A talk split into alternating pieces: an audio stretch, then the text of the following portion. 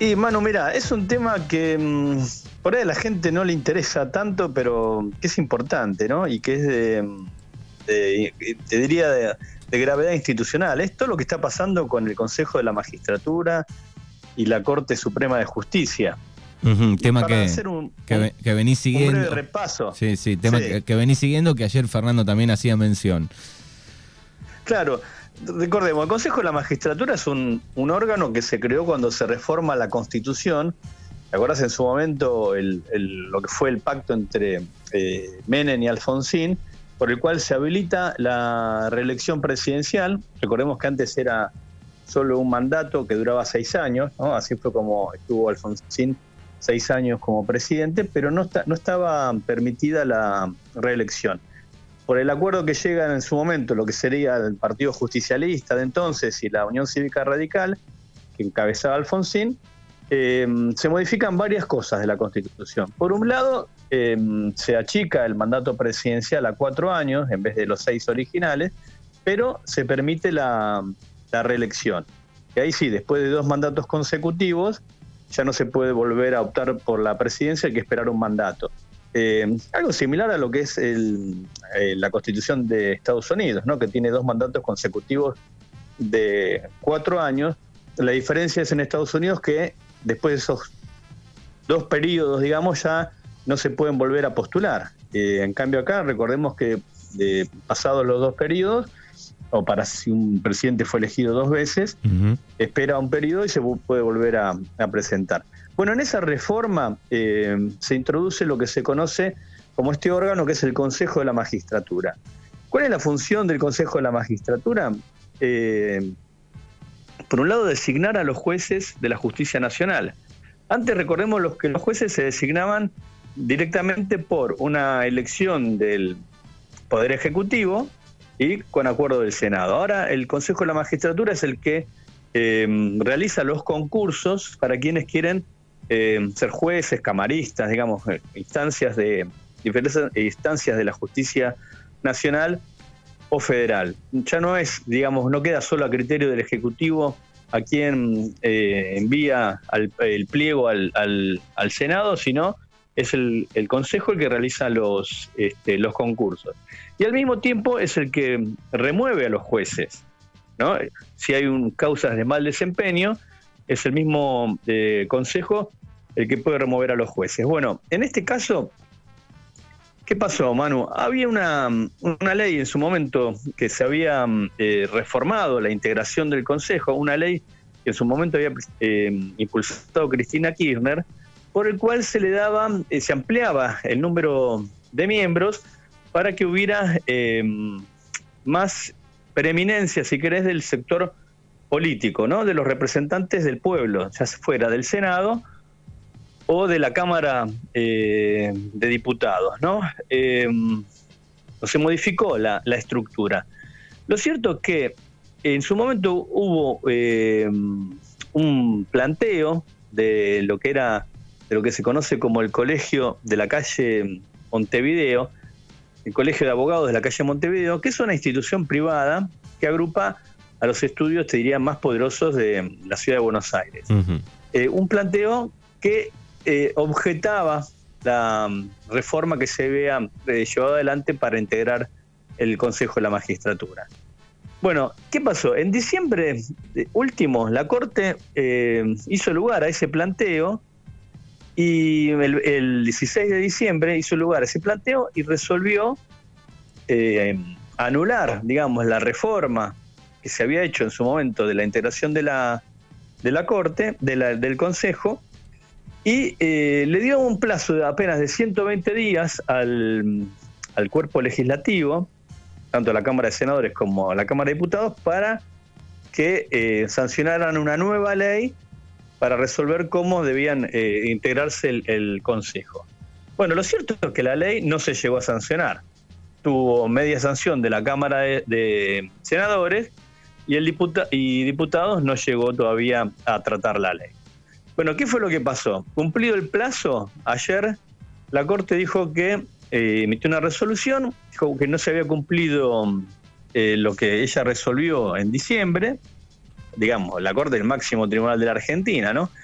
que no se había cumplido el fallo de diciembre, entonces que volvía a la anterior integración. ¿Y esto qué significa? Que la Corte vuelve a asumir, eso fue lo que se había resuelto en su momento, ¿no? Que la Corte Suprema, que el presidente de la Corte Suprema pasa a presidir el Consejo de la Magistratura. Porque recordemos que en esa reforma que se había hecho, se le quita a la mm, Corte Suprema la presidencia del Consejo de la Magistratura. Era un cambio sustancial, o sea, es un órgano político el Consejo y le quita a la Corte em, la presidencia del Consejo de la Magistratura. En el fondo también acá hay una disputa por la caja a mano, el presupuesto. El Consejo de la Magistratura, con esa reforma, era la que manejaba el presupuesto del Poder em, Judicial de la Nación. Ahora la Corte vuelve a tener ese manejo eh, con la asunción de Rosati como presidente del Consejo de la Magistratura. Así que acá hay toda una enorme controversia.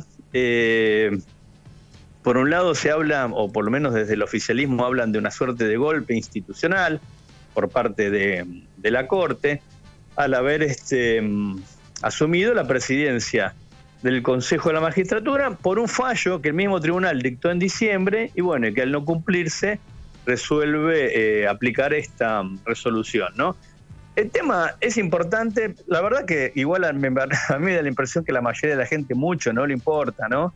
Eh, porque quizás tiene otras preocupaciones, seguramente más allá de, estas cuestiones que no son menores, porque tiene que ver con quién, a quién se designa como jueces, quién maneja la caja del Poder Judicial, si efectivamente el Poder Judicial, eh, como denunció en su momento durante el fin de semana Cristina Kirchner, es una suerte de casta, ¿no? de intocables. Eh, y recordemos que además durante los últimos años eh, ha sido un poder que ha sido muy cuestionado, ¿no? porque mm, parecería que adoptó una serie de, decisiones que luego, eh, por ejemplo, lo que fue todo el espionaje o, o, las causas que se le iniciaron en su momento a Cristina Kirchner, que terminó en su mayoría sobreseída, es un, un cuerpo que está muy cuestionado. Pero bueno, que ayer eh, fue, te diría, tema de todos los medios de comunicación, de todos los diarios, por eh, esta decisión de Horacio Rosati de asumir la presidencia del Consejo de la Magistratura. Sí, seguramente. Bueno, tema, tema de, la semana, Rosati. tema de la semana. Y Rosati, recordemos que es un personaje que tiene toda una historia porque eh, fue mm, ministro de Justicia de Néstor Kirchner, o sea, se lo vincula con el, justicialismo, con el peronismo, pero desde que llegó a la Corte, recordemos, propuesto en su momento por Mauricio Macri, eh, no se puede decir que sea un juez peronista, entre comillas, ¿no? No es que adopta decisiones que favorecen al actual gobierno. Y por otro lado no está mal, porque para eso es un, tiene que ser un, un, cuerpo independiente, ¿no? El máximo tribunal de la nación. Pero desde, desde el gobierno lo que se objeta es que en realidad parece eh, estar jugando para la oposición, ¿no? Para quien lo nombró en su momento, que fue eh, Mauricio Macri, ¿no? Bien, ¿y cómo sigue eh, esto? Mira, ¿cómo sigue? En principio, el, el, cuerpo legislativo, el Parlamento, debería nombrar, sancionar una nueva ley. Recordemos que hay una ley que tiene media sanción, que establece la nueva composición y cómo se eligen, los miembros, porque recordemos que el Consejo está integrado por representantes de los, eh, tanto de la Cámara de Senadores como la Cámara de Diputados, representantes del Poder Ejecutivo, representantes de los abogados, representantes del sector académico y también eh, representantes del sector o del cuerpo del Poder Judicial. O sea que lo que debería esperarse es que el Parlamento eh, sancione una nueva ley, porque eso en definitiva lo que ordenaba el fallo de la Corte de diciembre, ¿no? que se sancione una nueva ley de acuerdo con el fallo que ellos mismos emitieron y que ahí se normalice la situación. Pero lo cierto es que entonces ayer Rosati, que te decía había sido ministro de Justicia, Néstor Kirchner, asumió la, presidencia del Consejo de la Magistratura. muy bien. Bueno, ¿hay algún otro tema, Rafa, para el día de hoy? Mira, hay un tema que yo publiqué recién, hace un ratito nada más, en, Crimen, Crimen y Razón, que tiene que ver con Nair Galarza, que es un tema, si quieren, por ahí menos importante eh, pero más, este, si querés, como más atractivo para la lectura, ¿no? Recordemos, Nair Galarza es esta chica que con apenas 19 años se la acusó y luego se la condenó por la muerte de eh, su novio, Facundo Pastorizo. ¿Te acuerdas esta historia que ocurrió en Gualeguaychú, en la provincia de Entre Ríos? Sí. Un hecho que ocurrió a fines de 2017. Eh, Nair se convirtió en la mujer más joven así de la historia criminal de la Argentina en que recibe una condena a prisión perpetua por, por homicidio, ¿no? Bueno, si, vos te acordarás que a fines del año pasado eh, hubo una declaración de Nair diciendo que en realidad el asesino de su novio había sido su papá. Lo recuerdo. En ese momento se había hablado, viste, de una suerte de, de pacto familiar, ella había dicho que por su padre haría cualquier cosa. Bueno, lo cierto es que, era, que en diciembre la chica dijo que en realidad el asesino era su padre, que su padre ejercía violencia de género sobre su mamá y que además ella había sido eh, víctima de abuso sexual por parte de un familiar durante varios años. Eh, eso provocó toda una conmoción. Lo cierto es que la justicia de Entre Ríos dijo que el caso ya estaba cerrado y que, había sido juzgado.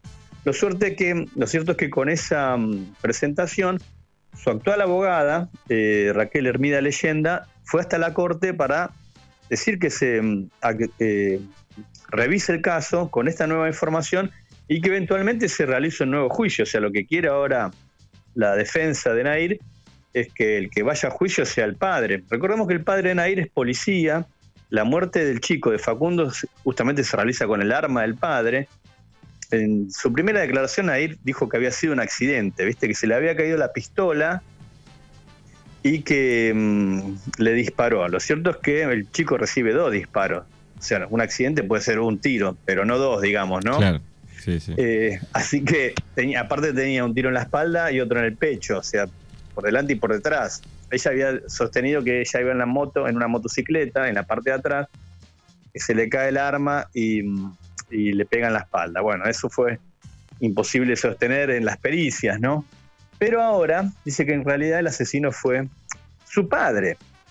Bueno, la cuestión es que ahora hace unos días se conoció eh, que dice la de su abogada que la están hostigando en la cárcel, que solo porque se cortó el pelo eh, los efectivos del servicio penitenciario dijeron que se quería fugar, que entonces no les dificultan las tareas de estudiar. Parece que la chica está haciendo eh, diversos cursos y que comenzó a estudiar psicología dentro de la prisión.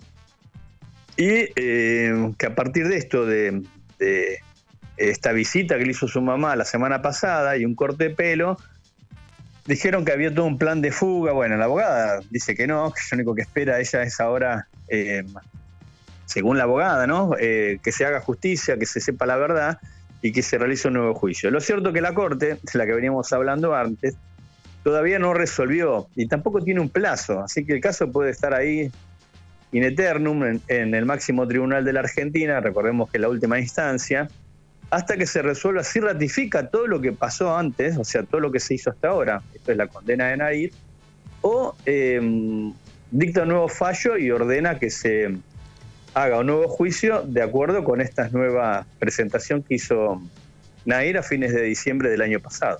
¿Hay algún antecedente, digo, de ya de, algún otro caso, digo, donde bueno se le dio perpetua eh, y años después se, reabre la causa, se, busca una nueva investigación, digo, ¿hay algún antecedente Sí, sí, sí, hay, hay casos, Manu, hay muchos casos de de juicios que, llegan al máximo tribunal o máximo tribunal provincial y se ordena que se dicte una nueva sentencia.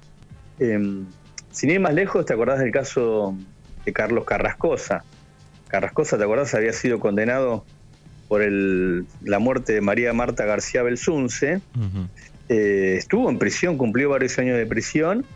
Em, y luego su caso llega también a la máxima instancia, se ordena que se realice un nuevo juicio y termina termina absuelto. O sea, no sería extraordinario, no sería extraño. Habrá que ver si, la, si el planteo de, la defensa es que efectivamente la mató el padre, si esto se puede sostener con evidencias científicas, ¿no? Si hay, viste, eso es lo que lo raro, ¿no? Si hay videos, si hay tanto, tanto tiempo transcurrido, ya pasaron cuatro años. Eh, vamos a ver, pero evidentemente sí puede haber un fallo que dé, que dé vuelta a lo que había ocurrido o lo que se había resuelto hasta ahora. Muy bien.